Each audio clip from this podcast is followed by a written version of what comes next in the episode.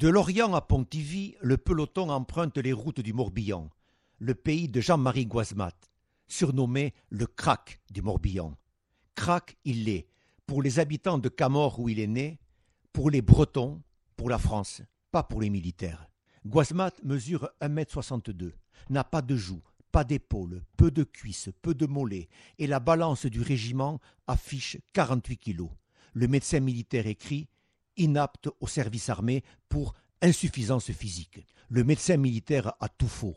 Car qui remporte en 1936 l'étape de montagne Grenoble-Briançon du Tour de France? Jean-Marie Guasmat.